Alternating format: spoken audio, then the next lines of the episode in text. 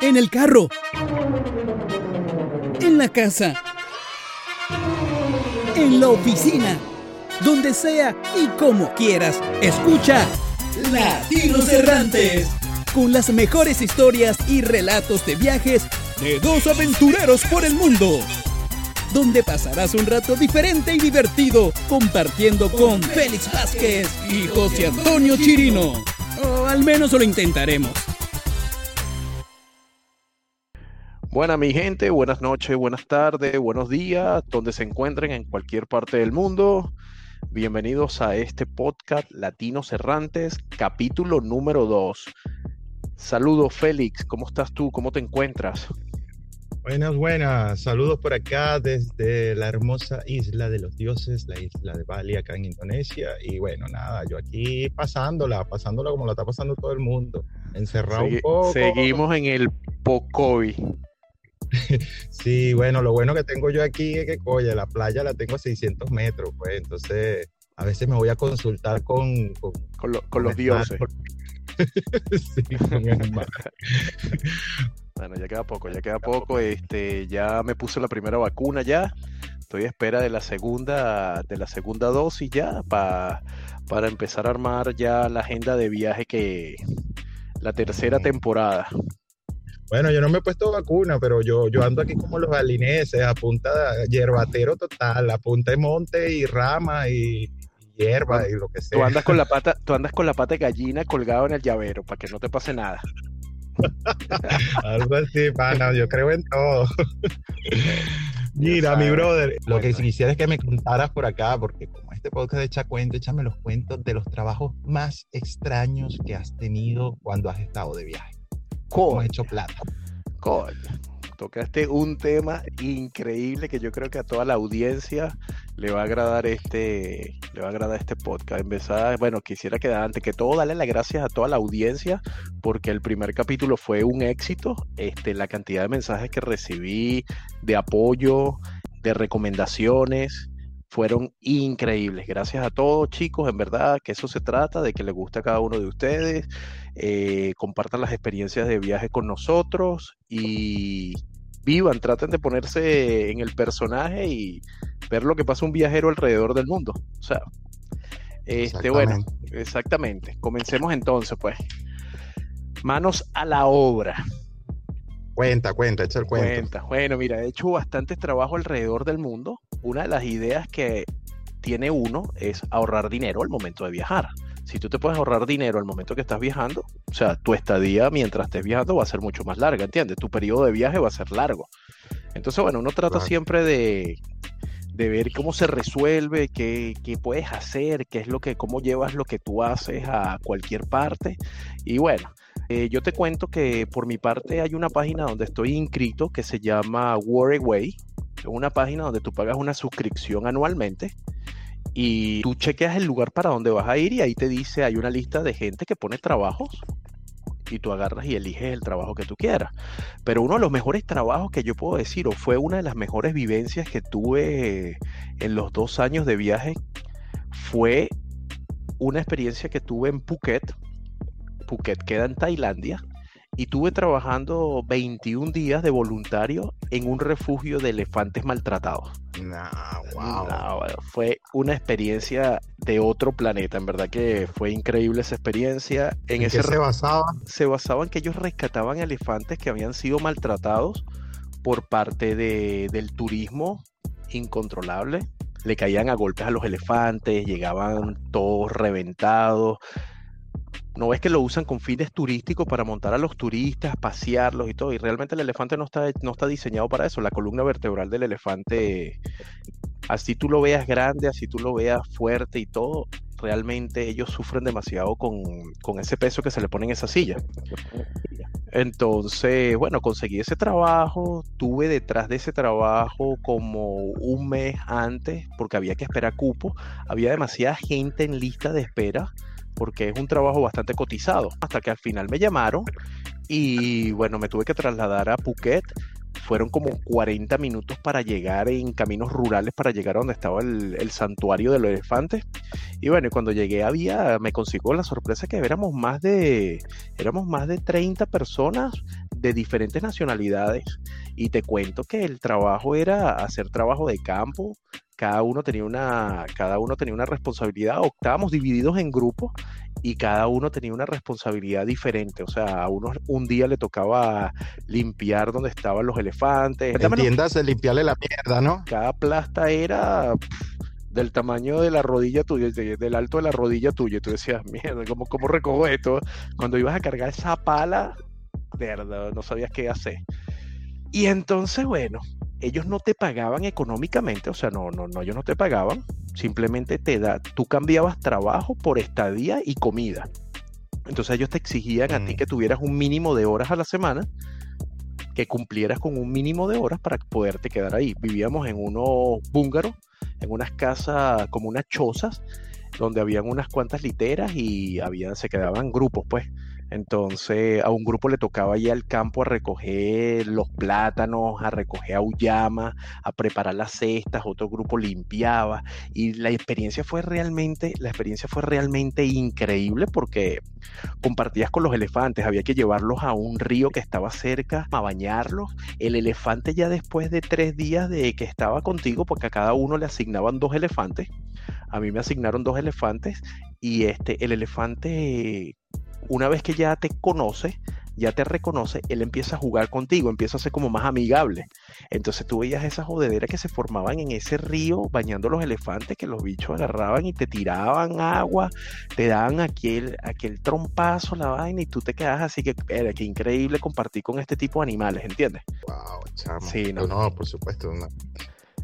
Bueno, lo único que yo digo, imaginas esos europeos, porque yo cuando tú me dices eso de que, bueno, íbamos a buscar, íbamos para el monte, buscamos tal cosa yo me imagino que esos europeos que, sobre todo los que viven en, en, en ciudades, ¿no?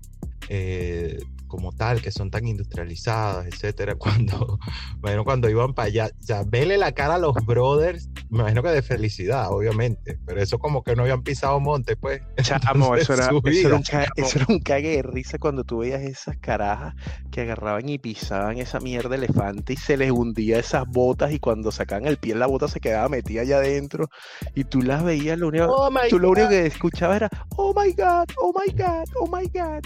Y tú le decías, ver, ¿qué pasó? Y tal. Y le dicho, ayúdame, ayúdame, ayúdame. No, no, no, esa vaina era para cagarse la risa, verdad que, que, fue una experiencia increíble. Este, había otro grupo que le tocaba cocinar, coño, había un grupito que cocinaba, chamo, que se lanzaban unas papas que tú decías, no vale, que cocinen estos coños, porque nos ponían a cocinar, ¿entiendes? Entonces, coño, cada vez que me tocaba cocinar a mí, la misma vaina, espagueti con salsa de tomate y la vaina, y todo el mundo me veía así, verga, este coño madre, quítelo de aquí, no lo dejen cocinar más nunca, que este coño siempre nos aplica la misma vaina todo. Chamo, esos coño madres, cada vez que me veían me decían, no, verga, este pan otra vez, chamo web, me decían, verga, chamo web va a cocinar otra vez, no, vale, ¿qué coño vas a hacer otra vez? yo, coño, pastica con salsa rosada, pues. yo, le aplicaba la salsita, yo le aplicaba pastica con salsa rosada y tostones fritos. Esa era la comida que yo hacía.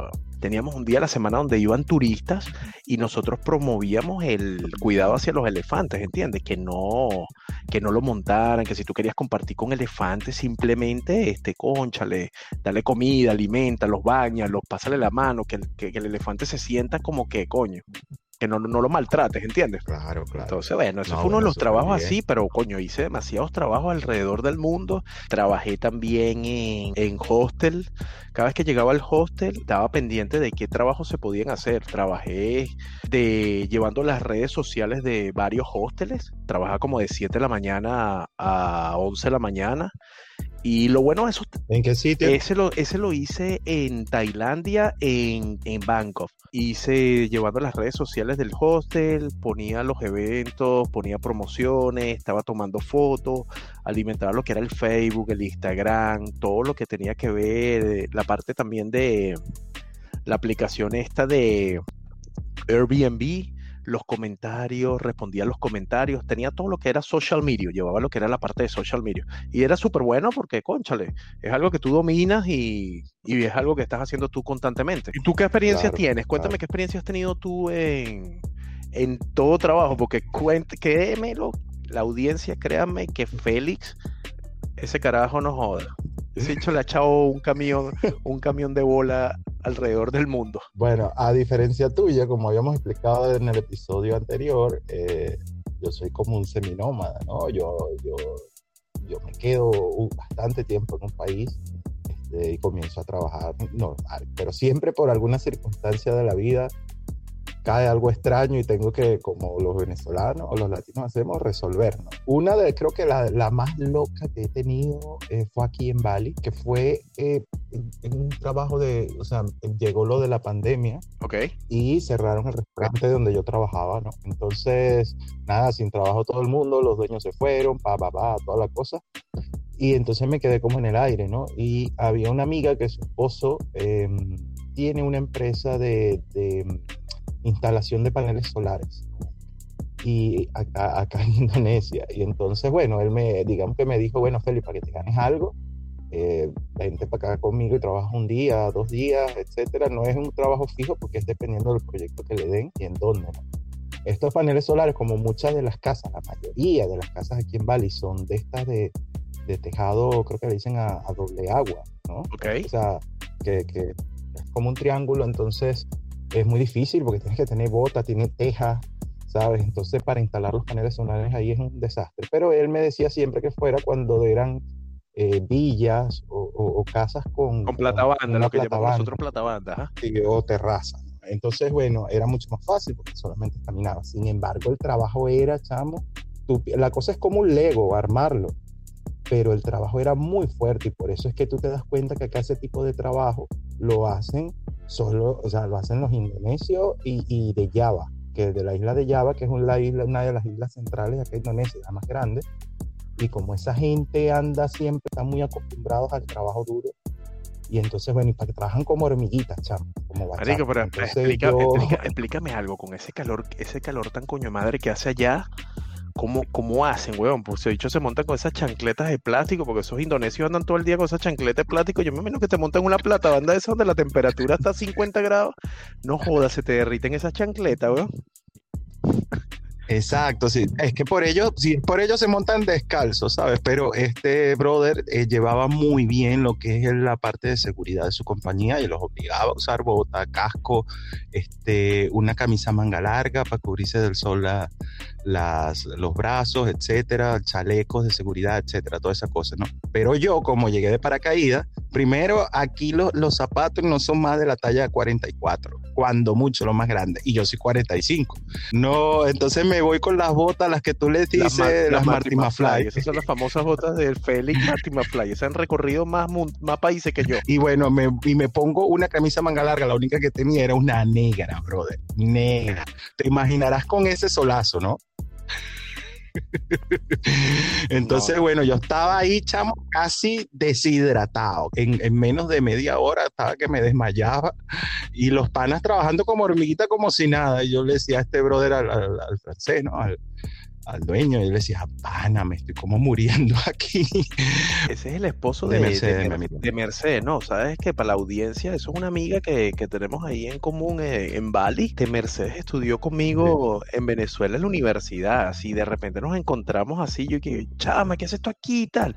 ¿Y dónde estudiaste tú y tal? nos pusimos de acuerdo y, fue una anécdota increíble cuando, cuando, yo, cuando tú me la presentaste. Sí, bueno, eso es mundo pequeño. Sí, bueno, Mercedes es una artista plástico de acá. Eh, venezolana y, bueno, está casada con, su, esposo es francés, tiene dos niños acá, etcétera, y bueno, con Benoit, Benoit. Benoit, yo le digo y... es más fácil, ¿no? Y bueno, nada, siempre le echa la mano a uno, pues los, latinos aquí de verdad son muy, muy unidos. Entonces, pues nada, eh, el cuento del, trabajo es que también como yo era el más grande de, de todo el grupo, obviamente, eh, había que subir, me acuerdo en una ocasión, unos, bloques de concreto, loco, que pesaban como 25 kilos cada uno. Y como yo era el más grande, eh, eh, se tenían que subir con una cuerda por, por fuera del edificio, porque el edificio todavía no estaba construido completamente. Se iban a instalar los paneles en la terraza primero, pero por dentro no había escalera. Entonces, chamo, tuve que subir yo como 100 bloques de eso. para la gente que no conoce, para la gente que... no conoce, para la gente que no conoce Bali, tú ves a los balineses, tú los ves y parece, tú te sientes como Gulliver, weón, tú los ves y los bichos son todos chiquiticos, todos Pero son buena gente, en verdad que son muy buena gente. Sí, por lo general. Tienen, digamos que la, la altura promedio de, de, cualquier asiático eh, pequeño, ¿no? De su, del sureste asiático. Pero bueno, el cuento sí, esa fue una de las experiencias más locas porque tu, eh, compartí con ellos súper bien, andaba yo como con ellos, que, que era, eh, muy raro tu Pero, sí, sí, era muy raro ver un extranjero ahí con ese poco de, de, bichitos ahí comiendo y comiendo la comida con ellos, que se toman siempre Chamo, eso, eso café. Madre, esos coño madres echan carro rechamente, ¿oíste? Esos coño madre, yo no sé cómo hacías tú para trabajar con ellos, porque verga, yo me acuerdo cuando estaba allá, yo los veía trabajando y entonces se tomaban un, un, un lunch, después del lunch se tomaban una, se tomaban otro break y se la pasaban en ese peo. Y yo decía, ven, esto coño madre cuando trabajan, pues. Sí, era eh, ellos agarran break cada 15 minutos por un cigarro, después otro break por un café, después otro. Por eso es que aquí te dicen que una obra va a estar en tal fecha y termina estando, bueno, este, tres semanas después porque de verdad, a ver, chamo, no mueve, no mueven ese culo para nada. Y pero este pana, eh, Benoit, él es, muy estricto con la cuestión de su empresa y el personal que tiene de verdad, me imagino que lo, los entrenó bien y si hacen el trabajo que tienen que hacer este, eh, en el tiempo que lo tienen que hacer, en realidad, porque tienen que montar eso en un tiempo récord, en dos días o algo así, ¿sabes? Entonces, el otro trabajo, bueno, no tan loco, pero era como un poco cuando vivía en Londres, me tocó una vez eh, bueno, es muy normal este trabajo que es repartiendo flyers. Para la gente que no sabe flyers, son volantes en la, en la tierra de nosotros. Ajá. Sí, sí, volantes. Y me acuerdo que estaba repartiendo para una empresa de envíos de dinero, no sé qué más y tal. Y estaba con un pan italiano repartiendo los volantes. Chamo, y los italianos son una cosa, pero el pana lo que hacía era echarle los perros, o sea, tirarle las tejas, como ustedes quieran decirle, a todas las mujeres que pasaban por ahí, a todas, a todas. O sea, era una cosa muy loca y el tipo terminaba llevándose a las tipas. Tenía mucha labia. Entonces tú que te crees latino, que te crees exótico, entonces viene este, habla tres palabritas y las mujeres con el italiano se derriten. La cosa es que también yo le decía al pana, mira, vamos a hacer un trato aquí, bro. O sea, tú la, vamos, a, vamos a hacer un pote entre los dos y indistintamente quien haga más o menos y todo lo picamos por la mitad. Se zampaban las más seguro. No, yo era, claro, loco, yo era, yo era con lo que le dicen el psychic, el, amigo del superhéroe. Yo, yo agarraba, era. mientras no vayas, mientras no vayas ser Robin, todo está bien, weón.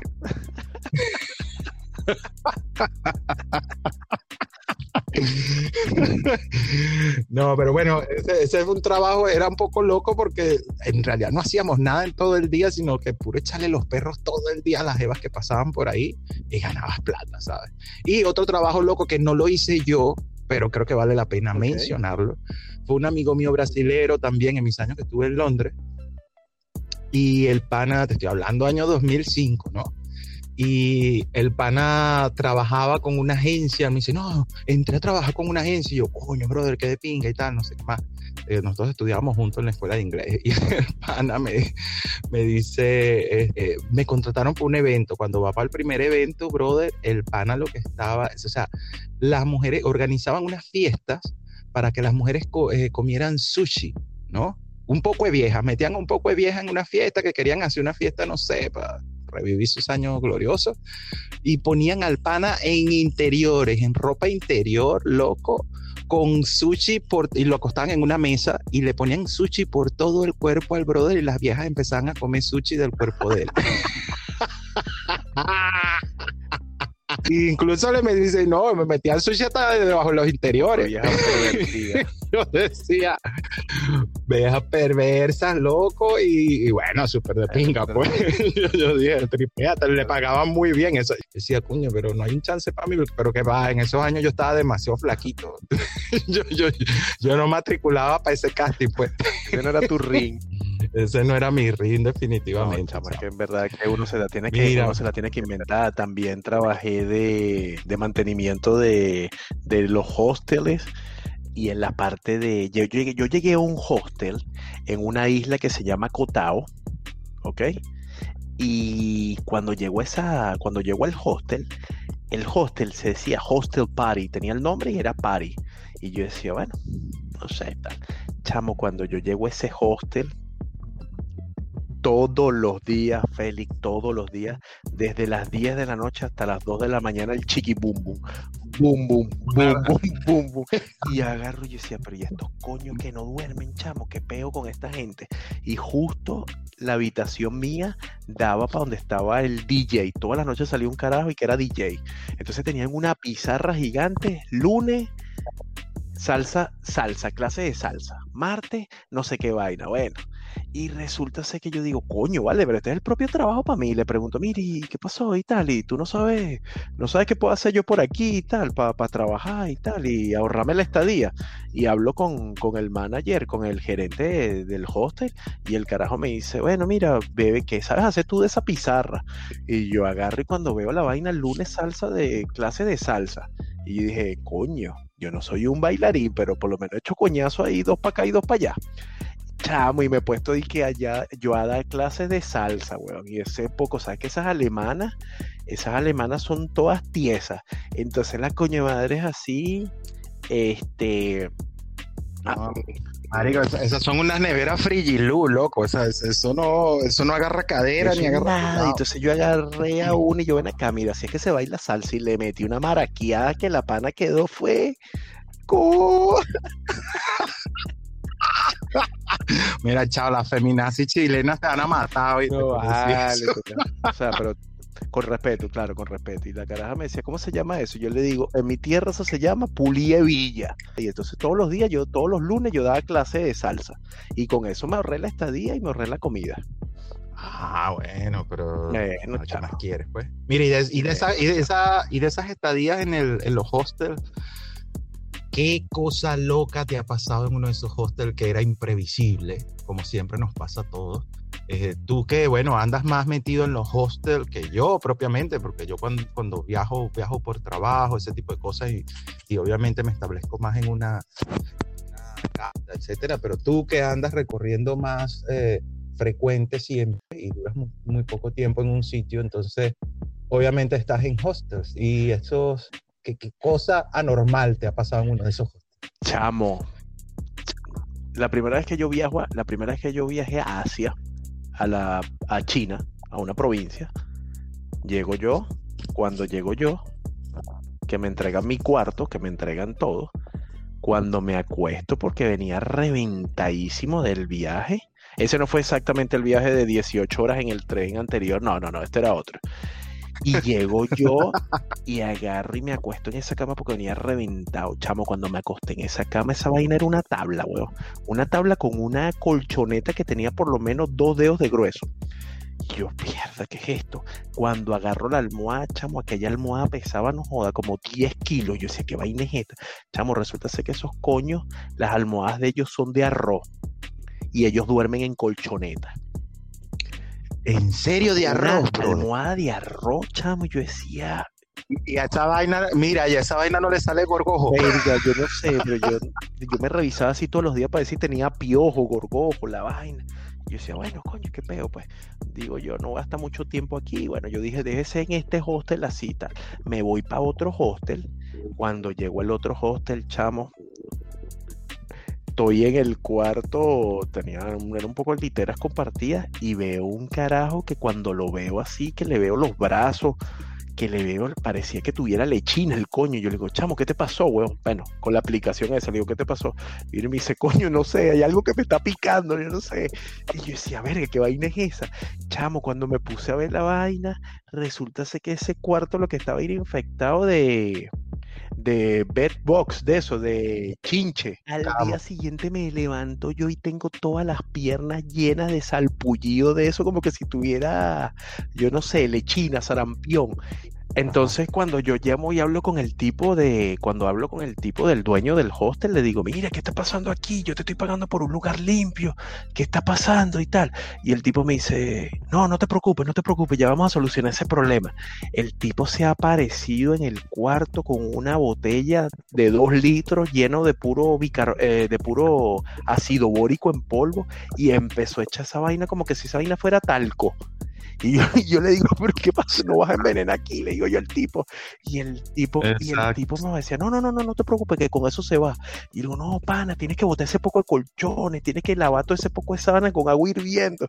Y tal, y digo, no, no, no, no. Resulta sé que ya agarré y le puse una queja en la aplicación donde yo lo conseguí y tal, y a la final, bueno, me devolvieron mi, me devolvieron mi plata, pero duré como una semana así con todas las piernas y brazos llenos de pura picada de, de chincha de esa, de, de bedbox de eso.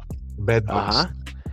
No, bueno, Tú sabes que a mí me pasó lo mismo en Singapur. Eh, yo, me, yo cuando yo estuve en Singapur en un momento como tres semanas eh, esperando para la visa para venir a Indonesia, la visa de trabajo. Entonces, Singapur es súper caro. Y, y, mientras esperábamos la respuesta que sí, que no, lo de la visa, me mudaba constantemente de hostel porque era temporada alta. Entonces no tenían reservaciones para toda, digamos que para un tiempo largo. Entonces me mudaba al que estuviera disponible cada, cada tres, cuatro días. Y en una de esas me tocó uno, chamo, que era uno, porque en Singapur, yo no sé, una vez hablamos en Singapur, tú me, decías, me decías, busca el barrio, busca un barrio en Singapur. No, nunca he encontrado un barrio ahí, porque Singapur es bellísimo, es una ciudad eh, donde tú no te vas a encontrar un barrio como tal, ¿no? Nada así. Y, o por lo menos las partes de, de, lo que es el más el centro y los alrededores no encontré. Pero habían unas especies de edificios que eran como los edificios, lo que le dicen en como del cónsul, edificios que hacía el gobierno para gente, bueno, más pobre, ¿no? Eh, pero bueno, eran unos edificios bellísimos, con unos ascensores bellísimos y todo. Y uno de esos apartamentos en planta baja del edificio lo convirtieron en un hostel. Tú sabes cómo es la mafia china, eran, eran de estos descendientes de chinos y tal, y eso, bueno, se inventan cualquier cosa, ¿no? Entonces, Llego al hostel, chamo, y sí, tenían ahí en ese hostel era como una de estas casas de, estos hombres que, trabajan, que vienen de la India, de Pakistán, etcétera, que trabajan en construcción, ese tipo de cosas. el, cuento, es que yo soy alérgico a las picadas de zancudos o de, ese tipo de, cualquier insecto. entonces el cuerpo amanecí con todo inflamado, unas picadas, pero horribles, y le digo a la señora, mire, pero aquí pasa algo igualito. Habían bedbugs, habían insectos y, nada, la señora viene y me dice muy tranquila, ay, mi hijo, pero ese eres tú que segurito tu sangre es O positivo y ellos les gusta así porque tu sangre es como más dulce. Y yo, está así, es arrecha. porque yo trabajé en un laboratorio de, que hacían bromas de sangre y sí, siempre la gente que es como un poquito, eso es porque eres O positivo y yo, no, lo es que como que la culpa era mía, pues. Entonces, eh, yo le dije, mira, yo no me voy a quedar más aquí, chama, o sea, eh, me dice, entonces ella vino y me cambió a otra habitación, donde habían también como 10 personas. y, ah, pues, y al final yo le dije, no, mira, toda mi ropa, todo, mira, hasta, la, hasta el bolso que yo llevaba todo, al lado había una lavandería. Ella me daba una, me regaló, el hostel fue las fichas para meter en la lavadora, ¿no? Que eran medio caras, era una lavandería estas como pública, ¿no? Y yo salí en toalla, salí en toalla a la lavandería al lado, porque no tenía, o sea, hasta los interiores los metí ahí a la valle en la secadora, pero le puse full on, eh, aquí se van a. El día siguiente me fui de ese hostel corriendo así por mi vida y, y, había, me fui a otro hostel que era más loco todavía porque la cocina quedaba, o sea, estaba el hostel y tal, y estaba como en el, en el hostel estaba ubicado en un bulevar, ¿no? Y me recuerdo que en ese bulevar enfrente había un, uno de estos, de estos sitios que hacen eh, pool dance, ¿no? Que hacen eh, la cosa esta en el tubo, la barra y tal. Pero era indio, loco, de los indios. La cosa era que, que, que ellos nada más dejaban pasar a su gente. Y obviamente yo pasé colado porque por mi cara ellos pensaban que yo era primo de ellos. Coño, sí, verdad que tú no jodas, tú tienes más nacionalidades que no jodas. Sí, lo que pasa es que claro, también era muy caro y me quedé un ratico nada más para ver. Entonces las mujeres bailaban así tipo Bollywood y después, bueno, empezó a hacer striptease y se ponían en el tubo y toda la cosa. Indias pues también. Era un sitio así para indios. Este Pero en, ese hostel la cuestión es que en pleno boulevard la cocina del hostel, que tenían como una cocinita para que tú pues, tenías derecho a un breakfast, ¿no? A un desayuno. Y el derecho era que te daban dos huevos, por lo general siempre te ponen como un desayuno continental que le dicen, ¿no? Este pan, mermelada, unos huevos y tal, pero te daban entonces los huevos crudos, vacílate, los huevos crudos y la cocina estaba afuera, afuera te estoy diciendo en la acera donde estaba el pleno bulevar, ¿ok? Y tenía un sartencito, era una cocinita en una mesa, el sartencito y enchufada afuera una cocinita eléctrica y tú freías tus huevos ahí afuera y todo el mundo viéndote friéndote. Y las camioneticas pasando con aquel humero y las motos y la vaina y aquella bulla y la vaina. Bueno, Singapur no es tan caos como, como otros países, pero sí, todo el mundo te veía. Entonces yo decía, verga, este hotel es súper extraño. Era uno de estos hoteles cápsula, ¿no? Y mm, bueno, también fue un poco extraño esa experiencia, pero creo que ahí fue donde me quedé más tiempo, me quedé ahí como una semana casi, porque me lo tripeaba también, estaba chévere, te, ahorrabas el desayuno, ¿sabes? Sí, es que eso es lo que uno busca, realmente eso es lo que uno busca, y la mayoría de esos, la mayoría de esos hosteles siempre tienen en la cocina siempre tienen en la cocina que si frascos con pasta, o sea que lo puedes usar, pues, no, ellos no tienen ningún problema, ponen arroz y ponen vaina. Entonces tú hecho el loco, llegas ahí, ves que hay bueno ahí, te dices, coño, acá me puedo tirar una pastora, agarro y, y me preparo mi pastica, me ahorro ahí un, me ahorro ahí el lunch, y bueno, y así vas rebuscándote poco a poco, pues y bueno, hablando de ese mismo hostel y conectándolo con lo que eran trabajos extraños, yo no sé si ya, no lo dije anteriormente, porque no sé si conectarlo con un trabajo, ¿no? Pero yo cuando estaba allá eh, conocía gente en el hostel, obviamente, porque yo me quedé tres semanas en Singapur y eso es mucho. La gente generalmente se queda tres días o cuatro días en Singapur. Carísimo para quedarte tres semanas. Sí, súper caro. Entonces la empresa me estaba pagando a mí la cuestión en Singapur, pero tú sabes, muy limitado, demasiado limitado. Entonces, eh, porque no sabía cuándo yo iba a regresar. Y entonces agarré yo y los, los, turistas que iban al hostel, yo les decía, no, vale, ya yo tengo aquí dos semanas, ya yo me conozco, ya he venido a Singapur ya ocho veces, porque yo llegué ahí a Singapur nueve veces ya. Entonces, esa era la última, una de las últimas veces que yo iba. Entonces, ya yo tengo muchas veces que he venido acá a Singapur, yo me conozco esto, esto, esto y lo otro. Entonces, estos panas que tenían que quedarse nada más dos días, tres días, porque había gente nada más haciendo como una escala pequeña nada más para conocer un poquito. Entonces, yo los llevaba a ciertos sitios que quizás tampoco eran tan turísticos y que ya me conocía yo más o menos a dónde comer, eh, cómo llegar al, al, Botanic Garden, a todas esas cosas. Y entonces los panas iban conmigo y me, y me pagaban todas las entradas. O sea, yo estar aburrido en el hostel, los panas me pagaban las entradas para todo. O sea, yo los guiaba y me pagaban las entradas para todos los sitios donde yo los llevaba. Y era una manera para mí también de, de pagarme mi, mi, mi paseo, pues allí donde yo estaba. Los, aconsejaba dónde ir, los guiaba, cuáles eran las líneas de metro, porque obviamente en tanto tiempo que estuve allá me las aprendí. Y, eso era Palo Verde, Petare, Propatria, La Pastora, Caño Amarillo, Ruperto ah, Lugo. El de Venezuela. El de Venezuela, el metro de Venezuela es más complicado todo. Creo que el de Singapur no era tan complicado a mi experiencia, pero la gente como llegaba, sabes, como toda estresada porque solamente tenía dos días para, que, para hacer cualquier cantidad de cosas, entonces querían ni tan gastar tanto dinero en un, en un, taxi, porque los taxis cobraban muy caro, y en el metro se iban a perder mucho tiempo. Entonces yo ya me sabía la ruta, ya sabía para dónde, etcétera. Entonces yo iba con ellos, brother, y al final compartíamos, pues yo hice muchos amigos allá en Singapur en esos hostels también de todo el mundo, hasta un pana hice de Kirguistán, loco. un país que yo no sabía ni dónde. que voy a saber yo. bien votado, loco, bien votado. que escucho ese país. Bueno, googleelo. Kirguistán. Me dice, yo soy del Kirguistán. Y yo, ah, ok. Soy del Himalaya, por allá. Me quedé con me quedé con los ojos en blanco. ¿Sabes, que, hay muchas personas que se rebuscan de esa manera? Hay una, hay una tendencia a nivel mundial que es eso de, de guías turísticos gratis, entre comillas, que te pasean por toda la ciudad, te van explicando lo que significa cada monumento, cada, cada zona cultural, lo que sea, lo que esté de moda en esa ciudad. Y entonces la tendencia de ellos es que ellos te lo dicen, mira, es gratis, pero tienes que darnos como una, una propina si consideras que el servicio es bastante bueno. Y hay mucha gente que se rebusca con eso, ¿viste? Sí, hay una página que se llama creo que Make a Friend o Rent a Friend, ¿no? Como renta un amigo.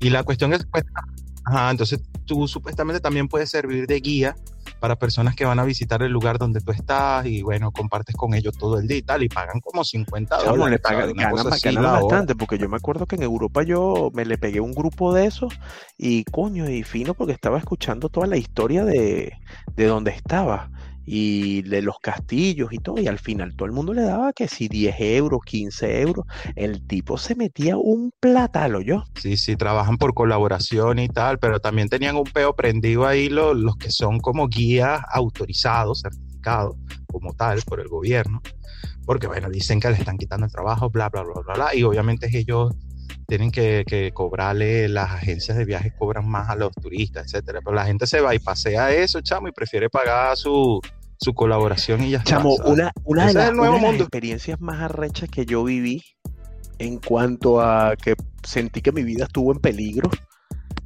para la gente que, para los que nos están escuchando, este fue la vez que nos conseguimos ahí en Oviedo.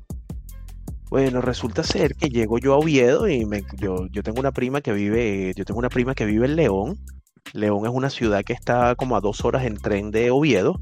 Y bueno, me encuentro con Félix. Nos encontramos, bueno, Félix se fue en ese tiempo para, para, para España porque la hermana de él tenía un apartamento allá. Y bueno, llegamos a, nos, nos pusimos de acuerdo. Y coño, Félix, Félix, vamos a ponernos de acuerdo. Nos vamos ahí en Oviedo y tal. Y conozco Oviedo y jodemos ahí en Oviedo y tal. Bueno, cuando llegó Oviedo, este Félix me fue a buscar ahí a la estación de trenes y tal. Y le digo, chamo, yo lo que tengo es hambre. Yo estoy partido el hambre. Y Félix me ha dicho no te preocupes que tengo el lugar perfecto donde vamos a ahorrar plata. Y yo me quedé así, yo me quedé así, yo qué coño, está bien, pues. Y me dice, vamos a comer almuerzo por 0,50 céntimos de euro. O sea, 50 centavos en Estados Unidos. Y yo agarro y digo, yo, coño, en serio. Bueno, fuimos para allá. Cuando llegamos allá a la vaina, eso era una, una vaina caritativa donde repartían almuerzos y era un comedor social de eso, donde iba la gente indigente, porque eso es lo que iba para esa vaina. Chamo, había una cola, mi gente, había una cola de como 50 personas y atrás de nosotros tocó la coincidencia de que había un venezolano, que el carajo era de, el carajo era de Petare, me acuerdo claramente, y el carajo nos empieza a echar vaina, coño, ¿qué pasó, pana? Y el carajo hablaba burde malandro. Y yo, verga, este dicho dónde salió, vale, yo lo veía así como que. malandro, pero malandro viejo, porque era un, era, un tipo era un 60 años. Era un pure, era un malandro viejo así, weón, y nosotros cagaban la risa, y yo y al Félix cagaba la risa con el viejo. Y el viejo echándonos los cuentos, bueno, el viejo agarra y me dice, mire, pana, yo le voy a pasar un dato a usted. Yo lo, así me lo dijo así mismo, textualmente me dijo, mi pana, yo le voy a pasar burro de dato a usted, yo Y yo me quedé así, y que dicho, sí, malandro, vale. Y me dice, allá adentro, usted no puede estar viendo a nadie, porque allá adentro se forman coñazas y se forma toda vaina. Chamo, y yo digo, a la vaina, ¿dónde me estoy metiendo yo? Bueno, resulta ser que llegamos a la vaina, tenía una, una casetica, tú pagabas tus 50 centavos, agarrabas tu charola de metal, estilo cárcel, pasabas por una vaina y te iban echando aquella vaina, bla, bla, Y yo, ay, chamo, yo cuando vi esa comida, weón, yo decía, coño la madre, esta vaina me pasa a mí por tacaño y pichirre, weón. yo le decía, yo veía a Félix con aquella cara y yo, ¿dónde me veniste a meter en esta vaina, chavo? Mira, chavo, cuando nos no exageres. marico, claro que sí, era la verdad, no vengas a decir que no ahora. cuando llegamos y nos sentamos en la mesa, empiezo a ver gitanos por un lado, africanos por otro lado, eh, rumanos por otro lado, y aquella vaina por nacionalidades, así que los rasgos físicos eran una vaina que tú decías, ay, chamo. Y yo comiendo así con la cabeza agachada, weón, para no verle la cara a nadie. Y yo sí, me mandó a meterme en esta vaina a mí, weón, por pichirri tacaño, me pasan esta huevonada a mí. Y ese, no, lo que pasa lo que pasa es que tú eres, tú eres, viajero, pero oye, tú tienes toque fresa pues, todavía. Yo no, yo, yo, yo, iba entrompando con lo que fuera. Feliz, no seas huevo. Yo no, a mí no me traigas más para esta vaina. Yo, yo voy a pagar comer y comemos. No, es que la dieta mediterránea es súper buena. Y, y, oye, sí, me pude chulear a José Antonio, pero como la propia prepa. o sea, yo, la madre, yo que no tengo muchacho, no joda, y salió este coño madre allá. Pana, comimos súper, súper bien. Pero bueno, eso fue durante, eso fue como la cenicienta, eso duró una semana y media. Ya después se fue y yo volví a mis hábitos, obviamente, pues. Coño, échale, échale, échale historia, échale historia que yo creo que vale la pena recalcar. Aquella vez que sobreviviste con una pata que te regalaron de, de jamón serrano, chamo. Oh, chama, eso estuvo buenísimo. Eso, fue que me. Sí, sí, sí. El abuelo de mi sobrina, eh, el señor es español y vive allá en Oviedo, y, y, me regaló una pata de jamón serrano completa. Y yo guindé esa vaina en el apartamento la guindé por un lado, pero yo no sabía ni cómo se picaba eso. yo, no tenía máster en picada jamón serrano. Yo, yo sé que hubo un momento ya donde yo solo le echaba diente a toda esta vaina. O sea, el, propio, el propio cavernícola. Tú, no, no, pero ese, el jamón serrano, o sea, chamo, yo bajé, tú mismo te sorprendiste cuando me viste, yo bajé 15 kilos como en un mes y pico que estuve allá y yo hacía ejercicios en un montecito que había cerca que se llama el Naranco, que es patrimonio de la UNESCO, por cierto, que es así como el Ávila en Venezuela. Donde fuimos el famoso Cristo que estaba allá arriba, el cuento del Cristo, coño, que el, cuento que yo veo la vaina así, estábamos tan ladillados en esa vaina que en ese Oviedo no hay un coño que hacer, yo veré, ¿qué vamos a hacer? Chame, estoy ladillado, yo vine aquí a conocer, a, a turistear, a ver la vaina, ¿qué podíamos hacer? Y veo yo que en esa punta esa montaña era así como decirte en Caracas el, el Humboldt. Y le digo a Feli, Feli, vamos para allá arriba para ese Cristo. Y Feli me dice, ¿qué? Estás loco, weón. ¿Sabes cuándo fue la última vez que yo subí cerro? Cuando vivía en Venezuela hace 20 años. ¿No quieres que yo vaya?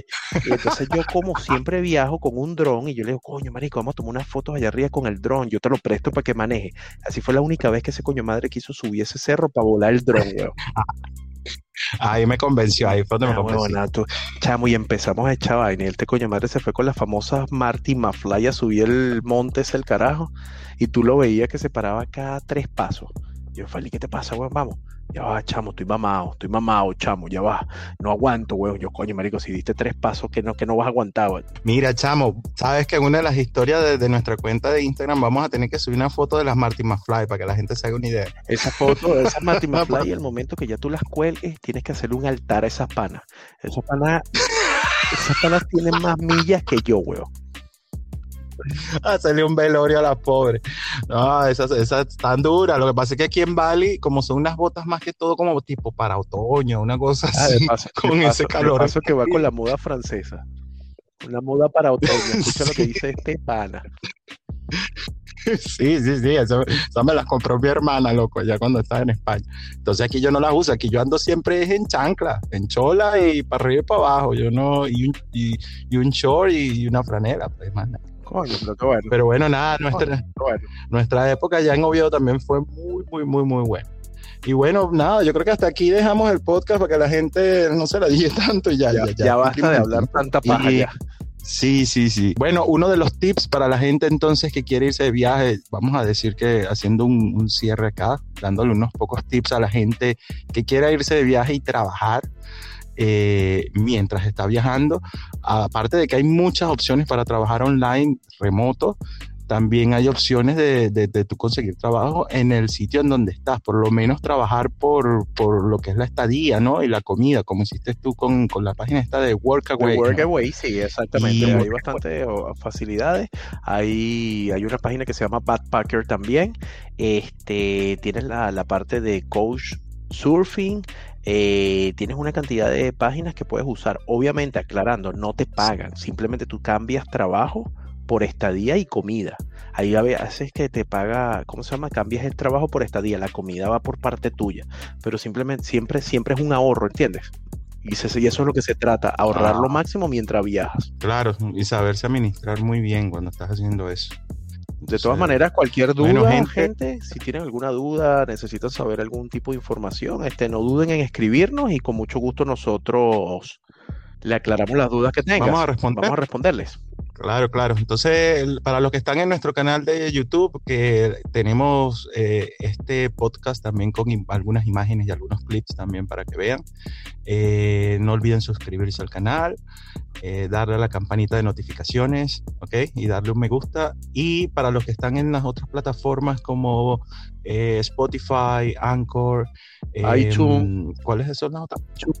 iTunes, Google, etcétera, Podcast. etcétera, etcétera. Este, vamos a dejar una lista, vamos a dejar una lista de las plataformas donde estamos. Síguenos y si te gusta este podcast y apoyas este emprendimiento y la pasas bien, es que esa es la idea, que le pases un rato agradable disfrutando de historias que a muchos de ustedes les encanta, ¿entiendes?